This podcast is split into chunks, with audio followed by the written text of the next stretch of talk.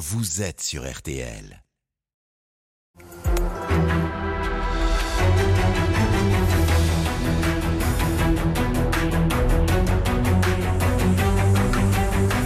Le grand jury RTL Le Figaro LCI, Olivier Bost.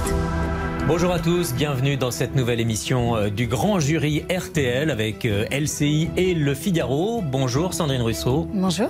Merci d'être avec nous euh, aujourd'hui. Vous êtes députée écologiste de Paris. Alors vous avez incontestablement animé cette semaine politique avec une déclaration sur les barbecues. Alors à l'heure où certains sont certainement en train d'allumer leur barbecue, nous allons en parler. Mais pas seulement. Au moment où l'actualité semble valider les constats des, des écologistes, pourquoi leurs solutions sont-elles si peu audibles? Au-delà du barbecue, bien sûr. Cette émission est en direct. Vous pouvez réagir sur tous les réseaux sociaux avec le hashtag Le Grand Jury. Vos questions et commentaires seront relayés par Marie-Pierre Haddad. À tout moment, nous serons prévenus par cette alerte. Le grand jury.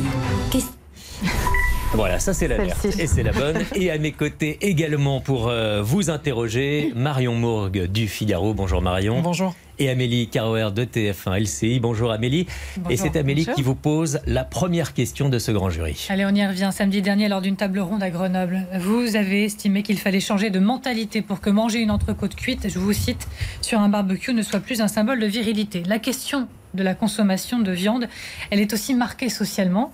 Euh, Plus on est riche, plus on consomme de viande. Vos propos ne sont-ils pas stigmatisants, mais est-ce que vous assumez de désigner, de désigner des groupes, des fautifs, euh, en l'occurrence aussi les, les hommes? Vous assumez parfaitement? J'assume de dénoncer un système qui nous envoie dans le mur. Aujourd'hui, euh, le système dans lequel nous sommes, le système de consommation dans lequel nous sommes, nous envoie dans le mur. Mais et à désigner- une vitesse, Désigner des et- groupes et des fautifs. et à une vitesse qui euh, défie l'entendement. C'est-à-dire que là, ce qu'on a vécu cet été, même les euh, climatologues disent que c'est au-delà des prévisions qu'ils avaient faites. Mais Donc euh, la question, c'est la question, c'est quelle est la structure sociale qui nous permet, qui nous empêche en fait d'agir. Hmm. Où sont les blocages dans la société qui nous empêchent d'agir à la hauteur de ce que nous devrions faire Parce que tout le monde a le constat partagé. On l'a vu cet été pour la première fois concrètement, mais ça fait des années que les chercheurs et chercheuses nous alertent sur, euh, le, sur les conséquences de, de notre mode de vie. Où sont les blocages dans la société? C'est ça que j'essaye de faire Est-ce en que fait. vous comprenez le sentiment de stigmatisation? Est-ce que vous le comprenez à travers toutes les réactions cette semaine Est-ce que Non, vous mais on peut, on peut, enfin. Oui, j'ai reçu des centaines de photos d'hommes qui se prenaient de- en photo devant leur barbecue. Et merci, vous savez tous faire le barbecue, j'en suis ravie, c'est très bien.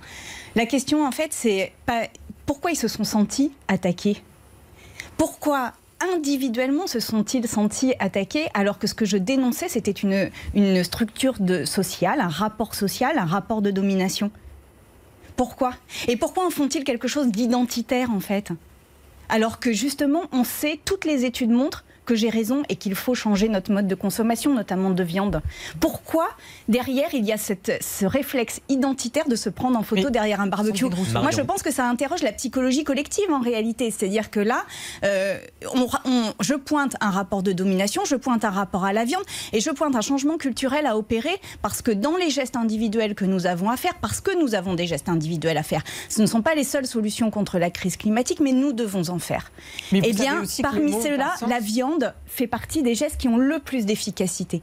Alors pourquoi, du coup, en faire quelque chose comme une espèce d'attaque Bah, Mais parce que vous ne le formulez pas comme ça. Vous savez aussi que les mots ont un sens. Est-ce que c'est une stratégie aussi de communication de cliver Parce que vous dites, voilà, on n'a pas assez de temps, euh, vous prenez la radicalité. Est-ce qu'il faut euh, utiliser des mots qui soient forts dans le débat pour se faire entendre? Est-ce que ça, c'est ce que vous prenez?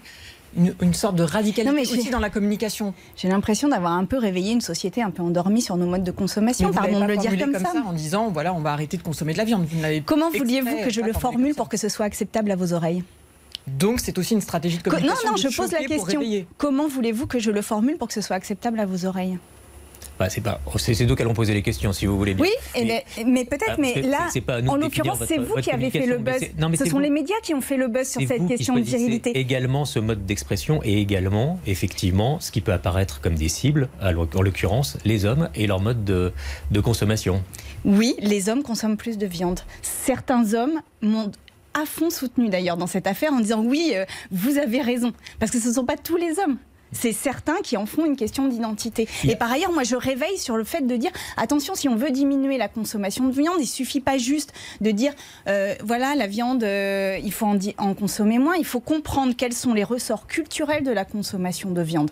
Parce que si on ne comprend pas les ressorts culturels qui font qu'on se rue sur des soldes, qu'on se rue sur les supermarchés, qu'on se rue sur la viande rouge, eh bien, on ne comprend pas les leviers sur lesquels il faut agir pour changer notre société.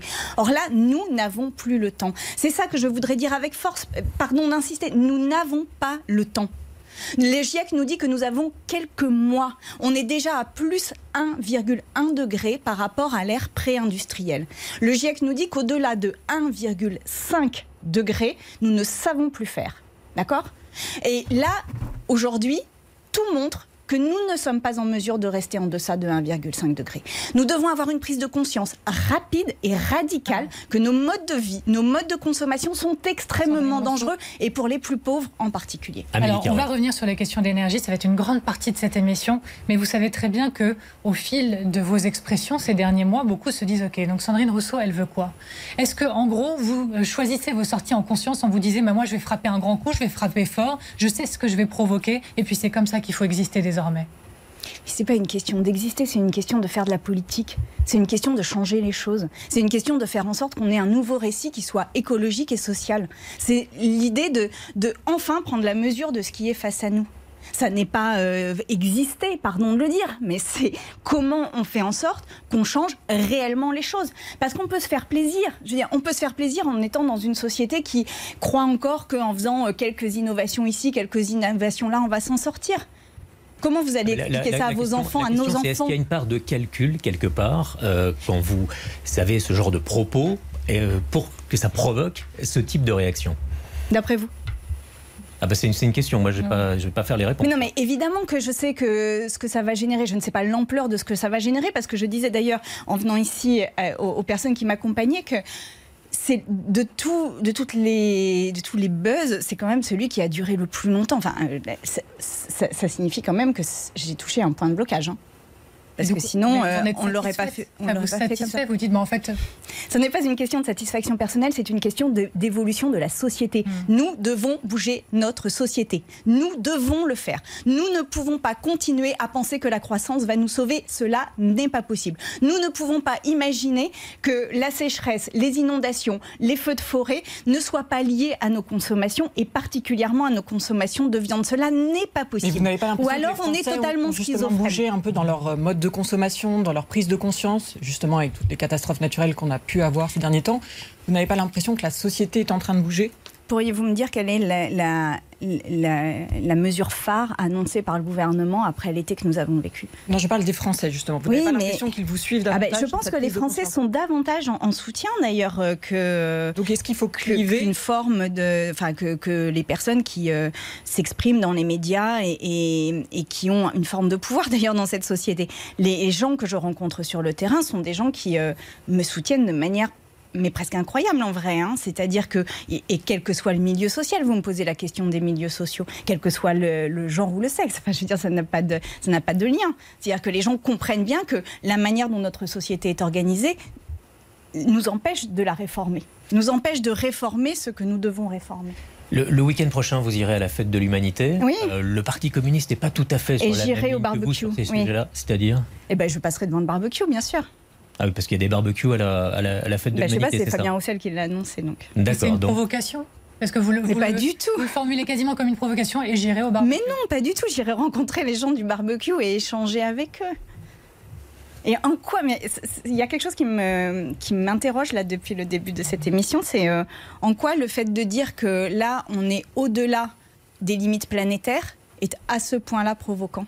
Mais est-ce que la formulation utilisée n'est pas là donc il faudrait que je le dise. Alors il faudrait que je le dise autrement. En fait, c'est les mots que j'utilise qui ne sont pas bien. Dans ce que j'ai dit, tous les mots ont été validés par la science. Bah Alors, ça a déjà fait beaucoup réagir sur les réseaux sociaux et ça Allez, des photos de steak. et on va voir ça avec Marie-Pierre Haddad. C'est pas celle-ci que j'ai sélectionnée, mais je vous avoue, oui, il y en a. Euh, on a reçu un commentaire de Joseph, justement, qui nous écrit, qui vous pose cette question. Est-ce que vous pensez que, justement, toute la multiplication de vos tweets et de vos propos ne pollue pas, au final, le fond de votre discours? J'ai envie de lui dire comment voudriez-vous que je fasse? Parce que toutes les personnes qui me renvoient au fait que ce que je dis est intéressant mais ce que je fais est intéressant mais que euh, il y a peut-être plus important que et tout ça en fait ne valident pas le fond du discours. Donc pour vous l'un n'empêche pas l'autre. Et je vous dis juste que là, enfin encore une fois, je, je l'ai dit quatre fois mais je le redis une cinquième fois, nous n'avons pas le temps. Et tout ce que nous faisons pour repousser l'échéance, un, complique les choses après, parce que plus on tarde à agir, plus l'action sera difficile à mener, petit 1. Et petit 2, plus on tarde à agir, moins la situation sera sous contrôle. Parce que là, l'été que nous avons connu n'est qu'un avant, un avant-goût de ce qui va se passer après. Là, on est à 1,1, on va monter de manière certaine jusqu'à 1,5, c'est-à-dire plus 0,4 plus 0,4. Ça veut dire que ce qu'on a vécu là cet été n'est que le début de ce qui va se passer. quand est-ce qu'on réagit? Quand est-ce qu'on regarde les jeunes en face et qu'on leur dit oui, nous avons pris euh, la mesure du problème et nous assumons nos responsabilités, nous changeons notre mode de vie? dès que je parle de SUV, dès que je parle de grosses voitures, tout le monde me dit non, mais elle veut interdire les grosses voitures. Ben oui. Oui. On ne peut pas continuer à se déplacer seul dans une, dans une voiture qui nécessite des litres et des litres d'essence. Ce monde-là n'est plus possible. Donc, euh, si vous faites ça, ça veut dire que vous mettez toute une société en danger derrière. Les comportements individuels ont des implications collectives. Une autre réaction euh, cette semaine, Amélie Carver Oui, on va y venir vraiment juste après à la question de l'énergie, ce que fait le gouvernement, vos réponses, mais pour poursuivre sur votre ligne, votre expression qui, vous le savez très bien, fait beaucoup réagir. Vous dénoncez un compte parodique sur Twitter, Sardine Ruisseau. Vous estimez qu'il s'agit de, harcèlement. Et vous avez été interrogé sur le plateau de nos confrères de quotidien à la question on rit chacun à sa façon. Euh, vous dites que ça fait partie des transformations que nous devons opérer. Je vais vous poser la question de manière un peu provocante. Vous ne m'en voudrez pas, j'en suis persuadée, mais est-ce à dire qu'il va falloir décider de ce qui est du bon et du mauvais humour, de ce qui est le bon rire, le mauvais rire? Ça fait partie des réactions que ça suscite. Je vous laisse soumettre, vous réagissez. Et j'ai vu ces réactions et je m'en étonne parce que quand Valeurs Actuelles fait une caricature de Daniel Obono, c'est interdit, c'est-à-dire que la loi passe. Quand on écoute des, des sketchs de Michel Leb euh, à l'époque, on trouve que c'est totalement déplacé aujourd'hui. Donc euh, en fait, il y a la loi. Oui, mais ce la loi réagir, c'est le terme que vous avez utilisé, les transformations que nous devrons opérer. On se dit, on passe dans quelle oui, parce rééducation que, Parce que entre le moment où euh, Michel Leb, par exemple, fait ses, fait ses sketchs et aujourd'hui, bah, on a évolué sur ce qui est acceptable et ce qui n'est pas acceptable en matière d'humour. Quand le compte euh, Sardine en Ruisseau fait un, un, tweet pour expliquer que euh, je demande des trains gratuits comme et contrairement aux Juifs qu'elle est à Auschwitz, les, les, trains étaient gratuits. Je ne sais plus quelle était la formulation exacte. Est-ce que c'est antisémite moi je, moi, je ne suis pas à l'aise avec cet humour. Mais c'est voilà. Donc, euh, ce que je veux dire par là, c'est que moi, je suis pour l'humour, je suis pour la caricature. J'ai toujours défendu les caricatures et particulièrement les caricatures de presse. Je n'ai aucun souci là-dessus. Après, la question est celle de la loi quelle est la loi et où est-ce qu'elle s'arrête, hein. où est la zone grise? Et par ailleurs, il y a un dernier sujet qui est le cyberharcèlement, qui est une espèce de zone de non-droit aujourd'hui, euh, en France, mais partout dans le monde. C'est-à-dire qu'en fait, il n'y a pas de, de, loi permettant véritablement de qualifier un cyberharcèlement. On l'a vu d'ailleurs dans un documentaire qui est absolument magistral, qui s'appelle Sale pute, et qui montre à quel point les femmes, même quand elles ont déposé plainte, parce que les femmes sont bien plus harcelées sur les réseaux sociaux et les personnes qui, ont, qui, non blanches sont encore plus harcelées que les personnes blanches sur les réseaux, ce qui est anormal. Ce qui est anormal.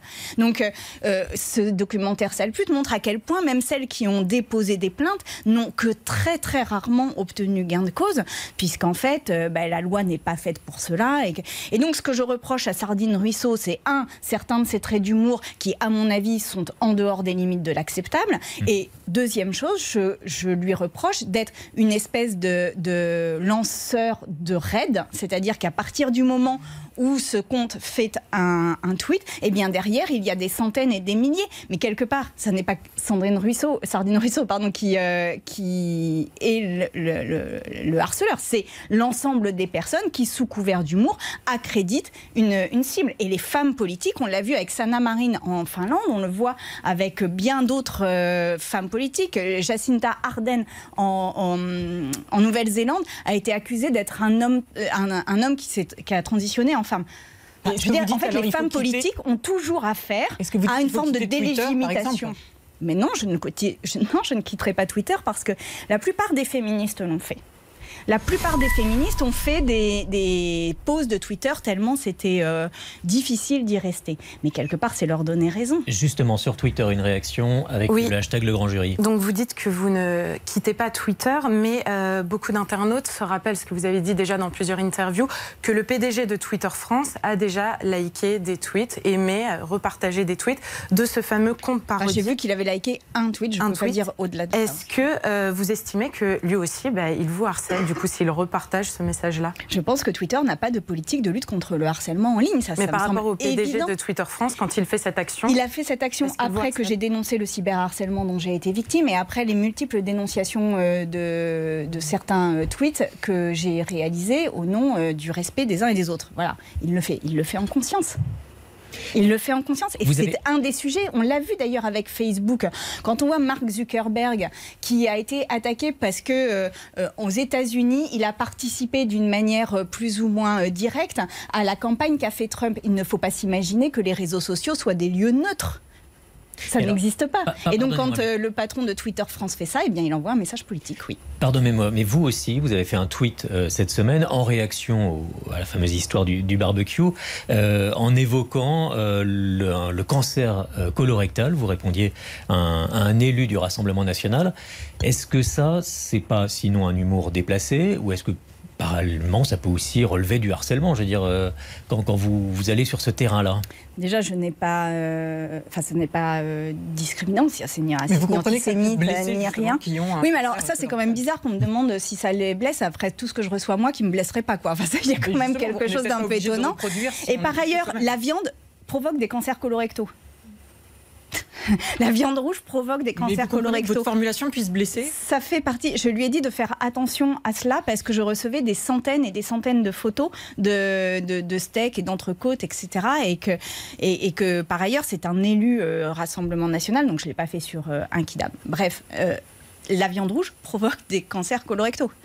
Et, Voilà. et toujours dans cette question des rapports avec, euh, avec les hommes, est-ce que vous êtes toujours pour créer un délit de non-partage des tâches ménagères? Mais en tous les cas, je suis pour le partage des tâches, de, des tâches Ça, domestiques. d'accord, mais c'est pas la même chose, un délit. Eh bien, je vais euh, voir euh, ce qu'on peut faire pour améliorer les tâches domestiques. Je rappelle quand même que depuis les années il y a un instant, vous aviez, 1970, euh, que depuis les années 1970, 70, hein, donc ça fait quand même un petit moment, depuis les années 70, les hommes ont augmenté leur temps de tâches domestiques de 14 minutes par semaine. Il y a 8 heures d'écart entre les hommes et les femmes Et alors, par vous allez- semaine. Et vous allez faire une proposition de loi pour ce, ce délit de non-partage? Je ne sais pas encore, j'ai pas encore ça euh, sur le. Donc c'était une idée Twitter. trop vite? Non, ça fait partie des recherches. J'ai écrit un livre là-dessus sur le partage des tâches domestiques. Mais ça aussi, ça fait partie des choses qui me surprennent dans le débat politique. C'est que Bah, ça que- s'appelait Du balai. euh, c'est aux éditions Raison d'agir. Non mais le, le constat est une chose, mais l'idée d'un délit en est une autre. Mais le- ce que je constatais là-dedans, c'est qu'en fait, on n'a jamais réussi à obtenir un partage égalitaire des, des tâches domestiques. Euh, donc, les pays qui ont le plus réussi à le faire sont les pays du Nord, mais encore, il y a une différence. Et par ailleurs, il y a une différence aussi de nature des tâches, mais ça, je pourrais vous en parler pendant des heures. Donc la question, c'est comment on oblige, parce qu'en fait, la transformation écologique, c'est aussi plus de temps chez soi. Hmm. C'est-à-dire, on passe moins de temps à gagner de l'argent, on passe moins de temps à être dans des avions pour aller à l'autre bout du monde, on passe plus de temps chez soi. Donc la question, c'est comment on organise ce temps euh, libre pour que ce soit un temps d'émancipation, un temps de culture, un temps d'accès à des services, à des loisirs qui soient euh, pas des jets privés évidemment, mais des loisirs euh, non carbonés ou peu carbonés. Et comment ça n'est pas non plus une assignation des femmes à leur domicile. Et en fait, c'est très important. D'accord. Parce mais je, que je quand note quand on- que vous êtes plus très précise sur l'idée d'un délit. Eh ben, je- si je suis très pressée, je vais travailler à un délit. Voilà, je vais le, tra- je vais le travailler. Je ne suis pas sûre qu'on puisse le faire. D'accord. On va passer maintenant aux, aux questions euh, d'énergie, questions euh, importantes à l'approche de l'hiver et pour tous les Français. Marion Mourgue. Oui, le gouvernement vient d'annoncer le redémarrage euh, des réacteurs nucléaires d'ici l'hiver. C'est une inquiétude des Français de savoir s'il y aura de l'électricité et du chauffage. Vous dites quoi? Vous dites euh, merci le nucléaire euh, pour cet hiver, ça va nous sauver la mise? Non, je dis pas merci le nucléaire. Et en l'occurrence, je le dis pas parce que là, on n'a que la moitié des réacteurs qui sont euh, euh, Actuellement, oui. actuellement en fonctionnement. Et je dis pas non plus merci le nucléaire parce que euh, cet, cet été, euh, on a eu des dérogations pour plusieurs centrales leur permettant de relâcher dans les rivières de l'eau plus chaude que ce qui était admis par les normes jusqu'à présent.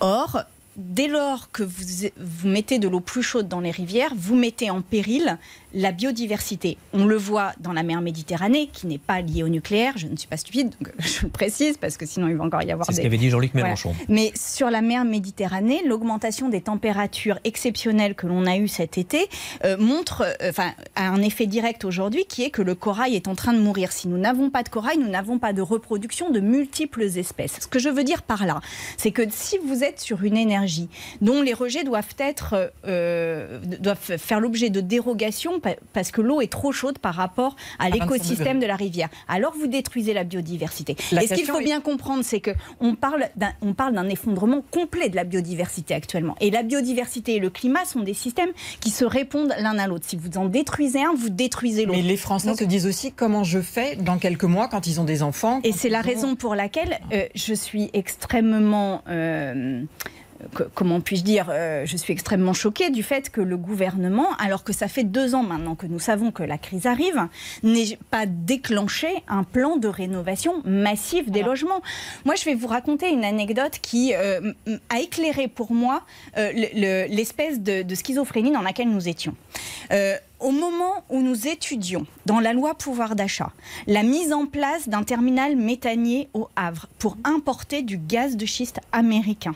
Et nous votions dans cette loi, enfin nous étudions dans cette loi l'autorisation de se passer des contraintes environnementales. Donc non seulement pour construire le méthanier, nous n'avions plus de contraintes environnementales, mais en plus c'était pour amener du gaz de schiste américain. Au moment où nous étudions ces articles-là dans l'Assemblée nationale, et alors que nous faisions une pause entre les débats, nous sommes sortis dehors et nous avons senti une odeur de fumée. Et c'était les fumées des incendies de Bordeaux. Et nous, on était dans l'hémicycle en train de... Pas moi, hein, je m'y suis opposée et toute la NUPES s'y est opposée. Mais le gouvernement était en train de faire voter l'autorisation d'un terminal méthanier et la réouverture des centrales à charbon, alors même que nos narines étaient piquées par les incendies de Bordeaux. On est on va- totalement à l'inverse de ce qu'on devrait la, faire. la recherche de responsabilité et comment on en est arrivé là et les décisions qui n'ont pas été prises par le passé. Mais là, donc, il y a une urgence. Il y a un état de fait. Est-ce que vous dites, bon, ben, euh, en fait, euh, c'est quoi l'alternative au nucléaire si on rouvre pas les centrales? C'est de dire, bon, bah, tant pis pour les Français, assumons le- les, les coupures. C'est quoi votre solution pour, ré- pour répondre à l'urgence? Alors déjà, euh, les centrales ne sont pas la solution parce que nous les avons aujourd'hui. Toute centrale nouvelle ne mettra 15 ans à, à exister. Donc je veux dire, on a, on a le parc tel qu'il est actuellement. De toute façon, il faut faire avec pendant 15 ans. Oui, mais une partie Donc- du, donc- du parc était à l'arrêt. Donc, oui, et je- une partie du parc est à l'arrêt. Est-ce que c'est de ma faute enfin, je Donc, dire, qu'est-ce qu'on fait dans l'urgence fait dans pour les Français? Mais dans l'urgence dans les Français, on lance un grand plan de rénovation des logements. On, on sort un grand plan de, pour se passer de la, la- des véhicules euh, individuels thermiques. Sandrine Et- Rousseau, ça, ça, c'est peut-être du moyen terme, mais ça répond pas à l'urgence de cet hiver. C'est Qu'est-ce que, qu'est-ce fait le gouvernement là pour l'urgence de cet hiver? Il rouvre les réacteurs. Ah non, il rouvre pas les réacteurs. Ah, il fait a- avec il ce qu'il y a. un redémarrage de tous les réacteurs de- au Non, il ouvre, il, a- il ouvre la possibilité d'aller vers des centrales à charbon. Oui, Qu'est-ce il qu'il y a en parallèle. Non, pas des réacteurs nucléaires. Non, mais il faut les être deux, précis. Les deux, les deux, sinon Et les deux. qu'est-ce qu'on fait dans le, dans le moment pour que dans un an, on ne soit pas dans la même situation? Mais donc Mais vous dites aux sur- entreprises, par exemple, il faut faire davantage d'efforts aux Français. Mais bien sûr, dans euh, l'efficacité le énergétique chez les entreprises, ça peut représenter 50% de, de consommation en moins. Pourquoi on ne lance pas un plan comme ça? Pourquoi tous les euros qu'on donne aux entreprises depuis le Covid-19 n'est- ne sont absolument pas conditionnés à des efforts en matière énergétique? Pourquoi? Donc, dans l'urgence, vous dites qu'il faut contraindre plus immédiatement les entreprises, Il par faut exemple? À la fois, il faut contraindre les entreprises, mais il faut aussi mettre en place des moyens. C'est une politique d'État. Ce sont des politiques publiques. Aujourd'hui, on a absolument besoin d'un État que Éloi Laurent qualifierait d'État social et écologique. On en a absolument besoin. Où est cet État social et écologiste? On a un État libéral. Sur- On a un État qui ne fait que libéraliser le marché du travail. Ça, ils sont obsédés par ça. Par contre, où sont les euros sur la transformation écologique? Sur l'urgence, parce que là, les Français sont dans l'urgence. Donc, vous nous dites, il faut contraindre dès maintenant les entreprises. On a plein d'exemples là ces derniers jours d'entreprises qui sont en souffrance, elles, à cause de la crise énergétique. Les factures qui explosent. Certaines, on a parlé beaucoup du Relex, qui passent même en chômage partiel. Vous faites comment Quelles entreprises seraient sous la contrainte? Comment vous jugez celle qui est déjà exsangue de celle qui pourrait faire le geste de plus? Non, mais il y a quelque chose en économie qu'on appelle les rendements d'échelle qui fait que plus vous consommez d'énergie, plus il est facile de, de- diminuer. Donc, à- à- concentrons-nous déjà sur celles qui en consomment le plus. Il y a le haut, euh, le haut Conseil au climat qui a fait un rapport qui euh, est extrêmement critique sur l'action du gouvernement euh, sur les questions écologiques et qui explique qu'il y a des plans stratégiques qui ont été faits par les filières métallurgie, ciment, papeterie et euh, il y en a une quatrième, je ne sais plus laquelle c'est. Bon, ciment, papeterie et métallurgie. Eh bien, les objectifs qui sont fixés dans ces plans stratégiques, les objectifs sont de 50% inférieurs à ce qu'il nous faudrait et par ailleurs les objectifs ne sont pas remplis. Donc en fait, euh, c'est ces filières-là sur lesquelles il faut d'abord travailler puisque ce sont elles qui sont les plus grandes émettrices de, gaz à effet de serre et elles sont émettrices de gaz à effet de serre parce qu'elles demandent une consommation énergétique importante. À ce sujet-là, je vous propose d'écouter Elisabeth Borne. Euh, la Première ministre était devant les patrons, euh, devant le MEDEF. J'aurais préféré écouter Aurélien Barraud devant le MEDEF, j'ai trouvé assez excellent. Alors, on va écouter d'abord la Première ministre, si vous voulez bien, euh, qui fixait, elle, la sobriété, mais qui fixait surtout des limites. Écoutons-la. Nous avons besoin d'une évolution radicale. Mais ne nous trompons pas sur le sens de ce mot. Radical ne veut pas dire violent, subi ni décroissant. Contrairement à l'affirmation de certains, la décroissance n'est pas la solution. La décroissance attaquerait notre niveau de vie, elle mettrait en péril le financement de notre modèle social, elle braquerait nos concitoyens et nous empêcherait d'avancer. La solution viendra d'une croissance nouvelle, réorientée. Alors la sobriété, mais pas la décroissance. Qu'est-ce que vous en pensez? Je pense que le mot croissance n'a pas de sens en fait. Qu'est-ce qu'on fait croître? C'est Aurélien Barraud, du coup je vais le citer, ah, puisque vous ne l'avez pas passé dans l'extrait, qui dit Tant que vous appellerez croissance hmm. le fait de transformer un hectare gorgé de vie en quelque chose de bétonné futile à zéro émission de CO2, eh bien vous ne, on ne parlera pas des bonnes choses. Eh bien il a raison. C'est-à-dire que dès lors qu'on est, que notre mode de vie et notre mode de développement fait que l'on détruit, que l'on fait mourir euh, des espaces entiers, eh bien, euh, nous ne pouvons pas appeler ça ni progrès ni croissance. C'est évident. Sauf qu'avec votre décroissance, euh, pour, ça veut dire un ralentissement de l'économie, et pour un certain nombre de gens, notamment les gens qui ont peu de moyens, c'est quelque chose d'extrêmement difficile à accepter et à vivre. Et ça, c'est le mythe libéral de la croissance. C'est-à-dire que ce que vous dites là, c'est que la croissance est absolument nécessaire à maintenir des gens dans la pauvreté. C'est ça que vous dites en fait. Bah non, mais ça permet de maintenir des gens en emploi peut-être. Non, ça permet de maintenir des gens dans la pauvreté. Et justement, ce ce vers quoi il nous faut aller, c'est qu'il nous faut partager le travail, diminuer le temps de travail. D'ailleurs, il y a des expérimentations qui sont en cours en Espagne et dans d'autres pays du monde et qui toutes ces expérimentations montrent que les, salariés, au moment où ils travaillent, sont plus efficaces que euh, lors de... les 35 heures, ça n'a pas été tellement prouvé. 350 hein. 000 emplois créés. Et par ailleurs, le problème des 35 heures, c'est que euh, ça a été extrêmement mal appliqué entre, entre les secteurs qui utilisaient beaucoup de main-d'œuvre, notamment je pense à l'hôpital qui a énormément souffert des 35 heures, mais aussi toutes les usines dans lesquelles il y avait des ouvriers qui ont vu leur temps de travail diminuer de quelques minutes par jour. Par contre, combien de cadres ont eu des journées RTT Hmm. Voilà. Donc la question, c'est comment aujourd'hui on, passe de quelque chose, d'une idéologie de l'accumulation, de la croissance, de la puissance, vers une idéologie du partage, du respect et euh, de la sobriété, donc du simple nécessaire. Eh ben, on va continuer d'en euh, parler dans, dans, ce grand jury avec vous, euh, Sandrine Rousseau. Et puis on parlera également de vos ambitions. Quelles sont vos ambitions? À tout de suite.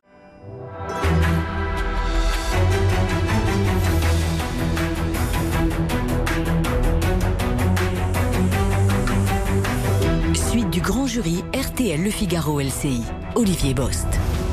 Avec Sandrine Rousseau, députée écologiste de Paris, pour cette seconde partie où nous allons continuer un instant de parler des, des questions d'énergie avec une question de Marion Morgue. Début octobre, le Parlement va examiner un projet de loi du gouvernement sur l'accélération des énergies renouvelables. Est-ce que vous voterez ce texte? Est-ce que vous dites déjà, tiens, il y a une prise de conscience, ça va dans le bon sens? Je n'ai pas le texte.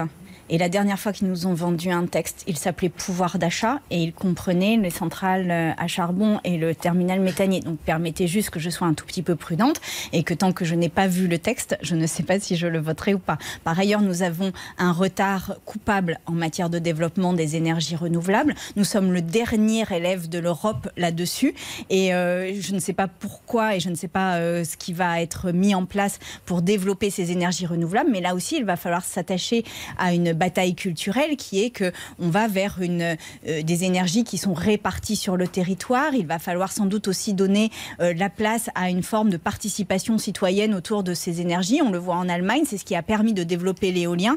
Et donc là, enfin, je n'ai pas vu le texte, donc je me réserve le droit de le voter ou pas en fonction de ce qu'il y a dedans. Et franchement, je ne serais pas surprise qu'il y ait une relance du nucléaire au milieu des renouvelables. Amélie Carwer. Est-ce que vous êtes dans un esprit de confrontation en cette, euh, en cette rentrée avec le gouvernement et est-ce que vous serez même de toutes les manifestations qui sont déjà annoncées jusqu'à celle de Jean-Luc Mélenchon euh, mi-octobre? Non, mais moi je ne suis pas dans la confrontation, moi je veux que ça bouge. C'est tout. Si ça bouge, je le fais, je, je, soutiens. Si ça ne bouge pas, je ne, je, je ne soutiens pas. C'est aussi simple que ça. Moi, je suis vraiment, je, là, euh, on ne on ne peut plus faire de concessions avec notre système économique et social. On ne peut plus. Donc euh, voilà, si ça va dans ce sens-là, je soutiens, il n'y a aucun problème. Vous participerez à ces mouvements et notamment euh, à la marche de Jean-Luc Mélenchon euh, courant octobre? Je, sans doute, oui. J'ai pas encore réfléchi et j'ai pas encore vu les mots d'ordre, mais oui, pourquoi pas, enfin évidemment. Dans les pistes de réflexion, il y a la question de la TVA, de la baisse de la TVA sur l'énergie. Est-ce que pour vous, justement, ça irait dans le bon sens ou vous dites c'est un gadget, voire une erreur mais je voudrais qu'on réfléchisse sur la TVA, parce que la TVA est un outil puissant de baisse des prix. Et en l'occurrence, euh, on avait proposé dans le cadre de la loi pouvoir d'achat la baisse de TVA sur les transports du quotidien, donc tout ce qui était euh, métro, tramway et trains euh, régionaux. Et on en l'avait proposé aussi pour les grandes lignes. Tout cela a été refusé. Je sais que par ailleurs, ça ne suffit pas pour les territoires ruraux et qu'il y a plein de personnes dont il faut repenser la mobilité en dehors des transports en commun qui sont impossibles à mettre en place dans certains territoires. Mais euh, la, baisse de la TVA est indispensable sur les produits qui euh, finalement nous permettent de changer nos habitudes et notre consommation. Donc euh, l'énergie en fait-elle partie ou pas Ça dépend de ça dépend de quelle énergie. Si vous faites une baisse de la TVA pour tous les consommateurs énergétiques, ça veut dire que ceux qui chauffent leur maison à 25 degrés et qui ont de très grandes maisons, quelque part, vous leur faites une ristourne qui est encore plus importante que pour les personnes qui sont dans des foyers modestes et des petits appartements. Moi, ce que je voudrais, c'est qu'on aille vers une tarification, une tarification progressive, comme on le fait sur l'eau déjà dans plusieurs communes. C'est-à-dire que pour les premiers euh, kilowattheures, il y a euh, absolument une nécessité pour vivre de ces kilowattheures et pour vivre dignement. Que par contre, s'il y a du gaspillage de ces kilowattheures, alors il est normal de les payer plus cher parce que, encore une fois, ce comportement individuel a des effets collectifs une question, euh, Amélie Carwer, sur euh, Bruno Le Maire qui a, qui a interpellé euh, sur la question de l'énergie, il me semble. Ou alors, je me trompe ouais, Moi, je parlerais bien en fait de ce petit vent de contestation peut-être aussi qui pourrait se lever. Vous savez, en Angleterre, il y a ce mouvement, on ne paiera pas la, facture. Mm. Euh, en France, on a vu le maire, un maire euh, de l'Oise, qui a dit Moi, si ça ah. continue comme ça, je ne vais pas payer. Est-ce que ce sera un maire puis l'autre, et puis peut-être une entreprise et puis une autre, et même les Français? Est-ce que vous l'accompagneriez, un tel mouvement? En tous les cas, on ne peut pas les. Enfin, ce que dit ce mouvement en Angleterre, Angleterre, pays libéral par excellence, hein, je le rappelle, euh, c'est que si on n'accompagne pas les personnes ou les collectivités territoriales, eh bien, on va dans une forme de révolution sociale. Et que c'est précisément l'erreur que fait le gouvernement, c'est de ne pas penser la question sociale ou de la penser au travers de primes, ce qui n'est pas une manière de penser la question sociale. Là, aujourd'hui, on ne peut pas faire de transformation sans accompagner de manière massive et prioritaire les personnes les plus fragiles massive et prioritaire. Il faut que dans cette transformation écologique et dans euh, la, sobriété, mm. dans la sortie du système de consommation, ils et elles gagnent en dignité, en respect, en inclusion dans la société. Il faut qu'ils gagnent et que les plus riches, par contre, perdent. Ça, c'est indéniable. Vous souscrivez, vous, vous, pourriez souscrire, pardon, à un tel mouvement de désobéissance, de ras-le-bol, d'expression en refusant de payer les factures? Encore une fois, je ne fais pas de la politique sur des si. Je ne sais pas quel est euh, ce mouvement. Je ne sais pas de, enfin, je sais pas s'il naît en France, d'où viendra ce mouvement et qu'est-ce qu'il fera. si ce sont des personnes, si ce sont des personnes qui sont les plus fragiles et qui sont dans des passoires thermiques, qui revendiquent le, le droit à une vie digne, alors oui, je les soutiendrai sans aucun problème, évidemment.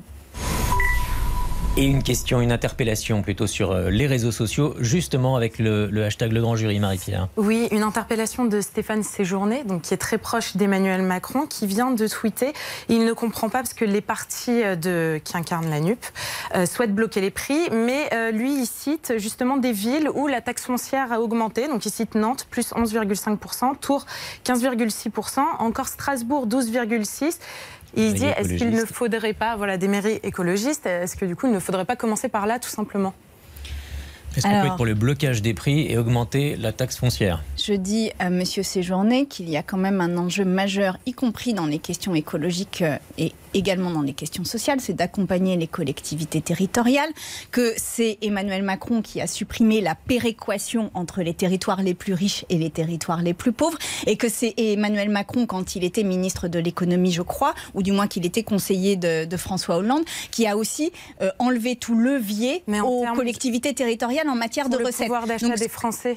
Ce que je dis, ce que je dis juste, c'est que considérez, considérez les gens, écoutez-les, respectez-les, prenez-les là où ils sont. Et oui, il y a des, collectivités territoriales qui sont en difficulté. Je vous donne encore un exemple sur, encore une fois, le dernier débat que nous avons eu à l'Assemblée. Nous avions, euh, nous, la NUPS, proposé un amendement disant qu'il fallait accompagner les collectivités territoriales face aux hausses des minima sociaux, puisqu'elles euh, n'étaient pas accompagnées dans le projet de loi. Et euh, LREM s'est d'abord opposé euh, dans ce débat-là à l'idée que nous puissions dépenser de l'argent en, en, soutien des collectivités territoriales, notamment sur l'augmentation des salaires des fonctionnaires. Eh bien, euh, finalement, nous avons remporté cette bataille.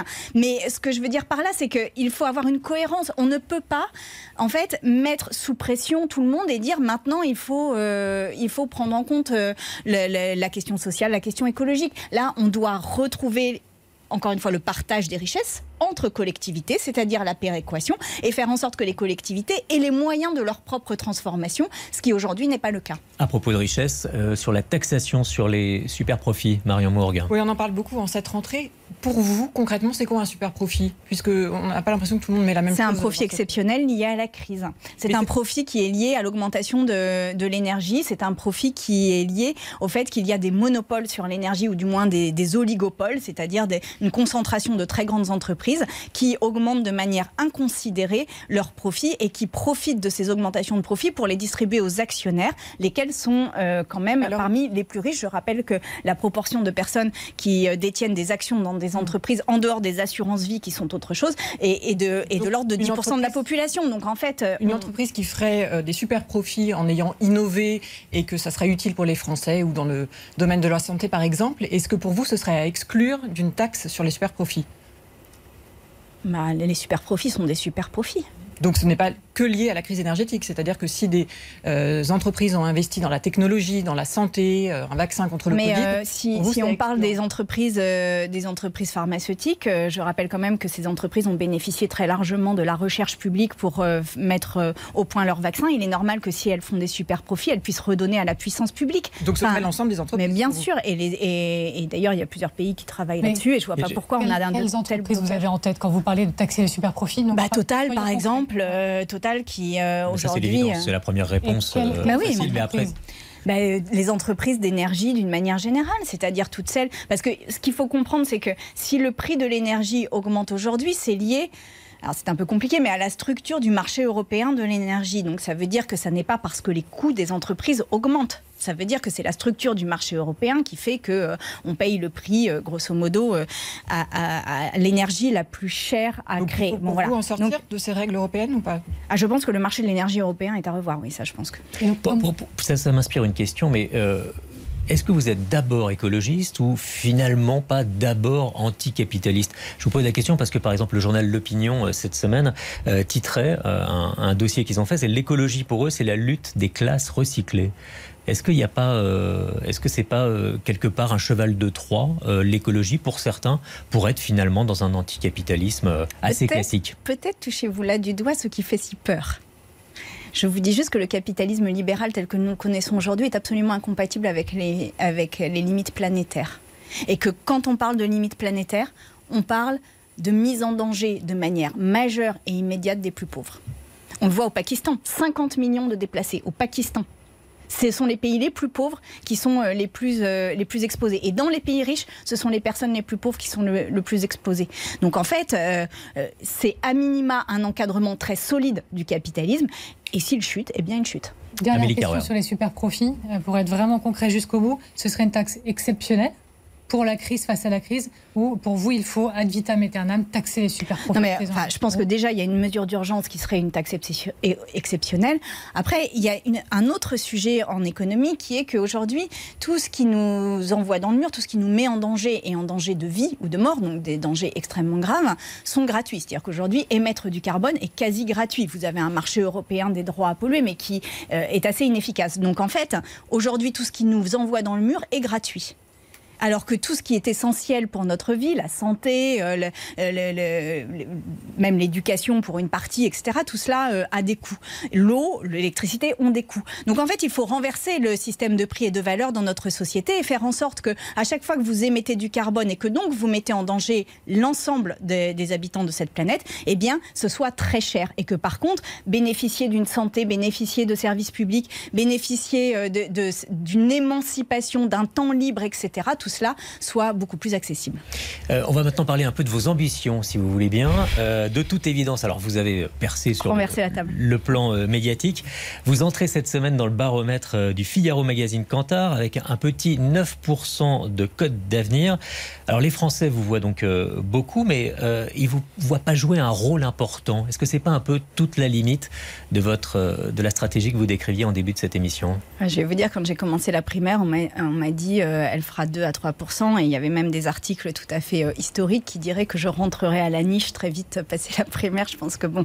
Donc, euh, je, permettez que j'ai juste quelques, quelques réserves sur ce type de baromètre. Par contre, euh, je le redis, c'est que j'ai une détermination absolue à ce, que, à ce que les choses bougent et changent. Vraiment vraiment. C'est-à-dire, ça n'est pas une ambition personnelle, c'est une ambition collective. Moi, je ne veux pas peut-être parce que j'ai des enfants, peut-être parce que je suis proche des jeunes, parce que euh, j'ai été euh, toujours euh, enseignante, chercheuse à l'université, peut-être parce que cette génération-là me parle et que je, vois que nous les abandonnons. D'ailleurs, nous les avons complètement abandonnés durant la crise du Covid et nous continuons à les abandonner dans nos discours et dans notre maintien irrationnel de notre système. Peut-être parce que c'est voilà, j'ai cette, cette sensibilité-là avec ces personnes. Je ne veux pas qu'on leur laisse un système dans lequel ils n'ont pas de place. Et donc, euh, ma détermination est entière à ce que ça change.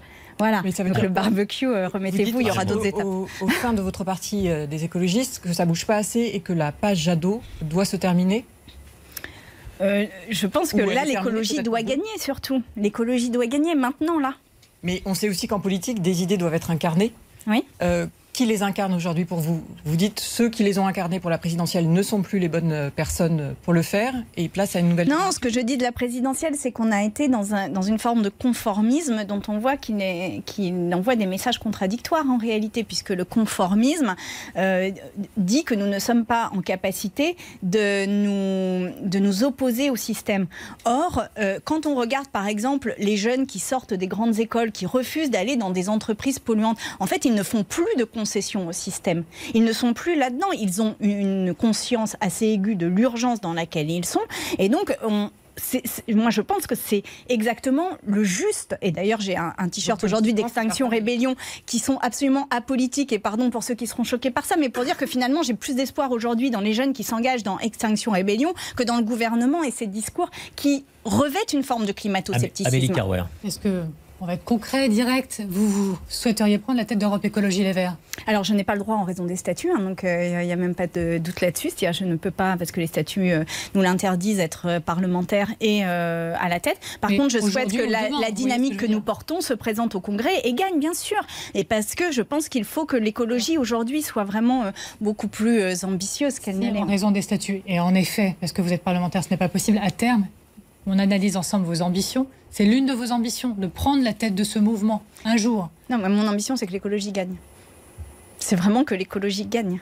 Donc, quels sont les voies et moyens pour que ça gagne? Eh bien, c'est euh, là qu'il faut faire. Et donc, évidemment, que ça passe par le parti et qu'il faut que la dynamique euh, euh, j'allais dire que j'ai porté, mais que j'ai pas porté, que j'ai juste accompagné. C'est une dynamique qui est dans la société, c'est une dynamique qui est très puissante même dans la société, et bien que cette dynamique-là puisse entrer dans le parti. Et ça passe aussi par le fait de revoir la question du parti, parce qu'en fait aujourd'hui un parti politique euh, est conçu comme quelque chose qui a une forme de, de monopole sur la question politique. Moi je pense qu'il faut au contraire se laisser déborder par la société civile, qu'elle arrive massivement et que le parti ne soit qu'un outil au service de cette société engagée pour faire en sorte que les choses changent. Quitte à prôner des actions illégales, puisque vous dites que vous portez un t-shirt euh, d'extinction rébellion, ce qui est aussi une forme pour eux d'expression. Est-ce que la désobéissance, l'action la désobéissance civile ce sont des, faveur... outils? Alors, Extinction Rébellion n'est pas violent. Non, non, j'élargis non violent. Et euh, la désobéissance civile en, matière de climat me semble être une des voies qui euh, peuvent bouger les lignes et bouger cette espèce de, carcan euh, de pensée dans laquelle nous sommes. Euh, comme ça, on a tout. Alors, Pardon, juste sur les, réseaux sociaux, euh, une réaction avec l'hashtag sur, euh, sur Facebook, cette fois-ci, un internaute vous qualifie de bobo écolo, c'est comme ça qu'il le formule, et il souligne que justement, sur les 23 députés du groupe écologiste, il y en a seulement 3 qui viennent de circonscriptions rurales. Est-ce que, au final, vous arrivez à vous à vous adresser à d'autres personnes et pas seulement à vos sympathisants. Comment vous expliquez ça? Alors, euh, je pense que ça fait partie des faiblesses de l'écologie politique aujourd'hui et qu'il faut précisément aller sur les territoires ruraux et qu'il faut euh, travailler avec les territoires ruraux. Ce n'est pas juste euh, arriver, avoir un discours et, l'imposer, c'est travailler avec les personnes qui... Que vos propositions ne sont pas adaptées à leur vie quotidienne. Eh bien, je vais vous dire, moi qui ai fait le tour de la France pendant la campagne des primaires et, et ensuite, j'ai été mais vraiment extrêmement euh, surprise. Et ça fait partie de ces choses qui me tiennent optimiste dans la situation, parce que je crois qu'il n'y a pas beaucoup de, choses pour nous tenir dans l'optimisme. Mais là, en l'occurrence, ça en fait partie. C'est que dans tous les trajets que j'ai faits, dans tous les déplacements que j'ai faits, il y a une quantité de gens dans les milieux ruraux qui inventent, qui ont des, des modes de vie, d'entraide, de, de solidarité, mais inouïs et qui font, euh, en plus avec rien, parce que souvent les territoires ruraux sont parmi les plus pauvres, donc ils font avec pas grand-chose ou rien, et ils, ils font la transition, ils la font dans le concret. Et c'est ça qu'il faut qu'on accompagne, nous, partis politiques. C'est en cela que je vous dis qu'il nous faut euh, changer sans doute un peu de posture et de conception de du rôle d'un parti politique. C'est que je crois que notre parti doit être en soutien de ces initiatives-là qui vraiment sont extrêmement nombreuses, foisonnantes sur l'ensemble des territoires. Et c'est pour ça que moi, tous les discours sur la ruralité qui disent c'est la chasse, etc., ce que j'observe de la ruralité, c'est qu'il y a une autre ruralité, une ruralité vivante et non faite de mort. Vous exposez une vision, on va au bout des questions ambition, comme ça s'est fait. Vous avez déjà fait la campagne primaire pour l'élection présidentielle précédente. Euh, oui. Vous envisagez déjà la suite, euh, élection euh, présidentielle 2027 ou pas pour vous? Bon, On est en 2022 et en 2027, il sera déjà presque trop tard. Donc, vous permettez que je fasse jour après jour le combat politique dont je me sens dépositaire, puisque maintenant j'ai eu la confiance des électeurs et électrices. Et merci à elles et eux de m'avoir élu au, Parlement. Vous vous sentez utile à, l'Assemblée nationale? Vous, vous, trouvez que c'est une, une fonction qui sert à quelque chose ou pas? C'est une vraie question parce que des fois j'ai de véritables doutes pour ne, pour ne pas euh, vous mentir. C'est qu'il y a des moments où, notamment quand on discutait de cette fameuse loi pouvoir d'achat et que je voyais à quel point euh, il y avait un décalage entre la réalité de la situation et des recherches scientifiques et les discours qui étaient tenus dans cette assemblée, et notamment le moment que j'ai raconté tout à l'heure où on sentait la fumée des, incendies et on votait le terminal méthanier. Dans ces moments-là, j'ai des doutes. Après, je pense que euh, la bataille culturelle que nous avons à mener, le déblocage des points euh, de, crispation autour de, l'opposition à, la crise climatique euh, et, la crise sociale se fait, si, se fait mmh. aussi à l'Assemblée. Et je crois vraiment que le, une des, une, un des lieux où ça amplifie justement euh, cette bataille, c'est aussi l'Assemblée. Après, ça n'est pas facile. Et vraiment, moi, je le dis, mais je suis parfois très, très inquiète de ce que j'y entends, qui n'est pas du tout à la hauteur d'une bah, d'une représentation nationale telle que nous devrions l'être. Alors, c'est pas à l'Assemblée, mais sur les réseaux sociaux que ça continue de réagir. Et on voit ça avec Marie-Pierre Haddad. Oui, notamment sur les propos de Ségolène Royal qui a déclenché cette semaine vraiment la colère des internautes parce qu'elle a mis en doute le bombardement d'une maternité en Ukraine. Elle a dénoncé, je la cite, une propagande de guerre par la peur pour interrompre le processus de paix. Elle s'en excusait hier sur Twitter. Euh, quelle a été votre réaction quand vous avez entendu ces propos? j'ai été extrêmement surprise et choquée pour tout dire parce que je pense que ça fait aussi partie de ces campagnes de propagande que mènent euh, certains pays pour essayer d'avoir des alliés haut placés euh, dans les sphères euh, politiques et économiques en France. On l'a vu avec d'ailleurs Schröder en Allemagne ou François Fillon chez nous qui, qui était dans ce rôle-là. J'espérais que, que Ségolène Royal n'y soit pas. Manifestement, elle n'y est pas puisqu'elle s'est excusée après. Je pense ceci dit que c'est bien qu'elle se soit excusée parce que c'est ses propos étaient largement déplacés. Mais comment vous vous expliquez ce, ce, dérapage, ou en tout cas cette... Parce que là, elle verse dans le complotisme. C'est, euh... Voilà, je n'ai pas d'explication. Enfin, je, je, ne connais pas Ségolène Royal intimement. Je, enfin, je ne sais pas pourquoi elle a dit ça. Je vous dis juste, pour moi, qui ai écouté comme n'importe quel Français et Française ces propos, je me suis dit que là, il fallait vraiment qu'elle corrige. Est-ce que ça peut être un modèle au-delà de cette déclaration? Évidemment, Ségolène Royal, pour vous en politique? Euh, non, c'est pas un modèle spécialement. Par contre, ce que je constate, c'est que lors de sa campagne présidentielle, euh, elle avait euh, eu à faire front à des vagues et des vagues de sexisme dont on s'était dit qu'elles étaient historiques, on ferait attention que plus jamais ça ne se reproduirait. J'ai constaté que lorsqu'Eva Jolie s'était présentée à la présidentielle, elle avait fait face aux mêmes vagues de sexisme et dont on s'était dit aussi que ça ne pourrait pas recommencer. Et puis que finalement, ça recommence avec moi. Parce que quand on me traite de folle ou d'hystérique en permanence sur les réseaux, ce sont des ce sont des lieux communs qui, sont, euh, qui ont euh, euh, cantonné les femmes dans des rôles subalternes dans la société. Les, femmes qui ont été enfermées dans les hôpitaux psychiatriques simplement parce qu'elles avaient des désirs d'émancipation et qu'elles avaient une intelligence qui leur permettait de faire autre chose que femmes au foyer à un moment donné, notamment au 19e siècle, eh bien, quand on renvoie les femmes à la folie, on les renvoie à ça, on les renvoie Et surtout, on ne discute pas du fond. Moi, ce qui m'a vraiment frappé dans l'épisode barbecue, c'est que tous les articles, toutes les analyses un tout petit peu sur les arguments disaient que j'avais raison. Il n'y en a aucun qui s'est opposé à ça. Par contre, les arguments, et c'est des arguments quelque part euh, de ceux qui n'en ont plus, c'est de dire euh, elle est folle, elle est hystérique. Bon, bah très bien, allez-y, euh, continuez votre sexisme tranquillement. Je, reviens un instant parce que c'est les propos de, de, Ségolène Royal sur l'Ukraine, c'est une chose. en revanche, il y a au sein de la gauche quand même des visions très différentes euh, sur le plan géopolitique, et notamment sur la question de l'Ukraine et la question de la Russie et la question de l'Europe. Est-ce que vous, sur euh, le plan européen, par exemple, vous êtes également, comme vos partenaires de LFI, pour la désobéissance vis-à-vis des traités? ah, je pense que, mais de toute façon, on est en situation de désobéissance aujourd'hui. Enfin, ça, ça fait partie de ces, de ces clivages qui, à mon avis, ont énormément évolué. le traité principal disait que nous ne devions pas avoir de, de déficit budgétaire en deçà de 3%. Il y a une pause et tous les pays se sont mis d'accord pour une pause sur ce traité. De 3%. C'est pas une désobéissance. Un endettement qui ne dépassait pas 80% euh, du PIB de mémoire. On, est, euh, on a explosé ce truc-là. On l'a explosé. Donc, de toute façon. C'est un contexte très particulier aussi. Oui, mais ce que je veux dire, c'est que tout cela n'est que construction humaine. C'est-à-dire, c'est pas des lois qui sont gravées dans le marbre et qu'on n'a pas le droit de revoir. Donc oui, je pense qu'il faut revoir les traités. Euh, je pense aussi qu'il nous faut revoir une forme de, positionnement de l'Europe sur la sphère internationale, sur, la, sur le théâtre international, parce que je pense que l'Europe a été extrêmement faible, particulièrement euh, euh, face à la Russie, là où on a vu que parce qu'il y avait des intérêts divergents, notamment sur le gaz, on n'a pas réussi à avoir une position suffisamment forte. Vous répondez pas à ma question sur LFI, c'est-à-dire. Eh ben, vais vous répondre en disant que ça fait partie des choses sur lesquelles il nous faut travailler. Mais c'est pas les traités, en l'occurrence. Euh, pour moi, c'est la question des traités. De toute façon, il va falloir les revoir. Et j'ai pas tellement de doute sur le fait qu'on arrive à les revoir euh, euh, de manière assez urgente parce que tous les pays en font le même constat. Mais oui, sur les questions internationales, nous avons des divergences. Et je ne vais pas le cacher. Je suis pas d'accord avec certaines des positions prises notamment par Jean-Luc Mélenchon. Mais aujourd'hui, c'est précisément ces, ces positions-là qu'il nous faut travailler. Et la NUPS a ceci d'assez fort, je pense, qui est d'accepter aussi que nous ayons des différences au sein d'un ensemble. Une toute dernière question, Amélie Carouer. Les européennes, c'est dans deux ans? On pourrait dire c'est que dans deux ans, mais en même temps, ça va arriver rapidement. Euh, ce sera la NUP, ce sera une liste commune, ce sera avec les divergences que vous évoquez, surtout sur la scène internationale. Alors, je pense qu'il n'y a aucun Français et Française qui s'intéresse encore aux élections europééennes, mais puisque vous me posez la question, je vais vous, euh, dire. je, vais je, vous le dis justement. Ah, si, ah, bah, il y a ces journées peut-être. Non, non, là, c'est un Non. Il appréciera la, la, blague.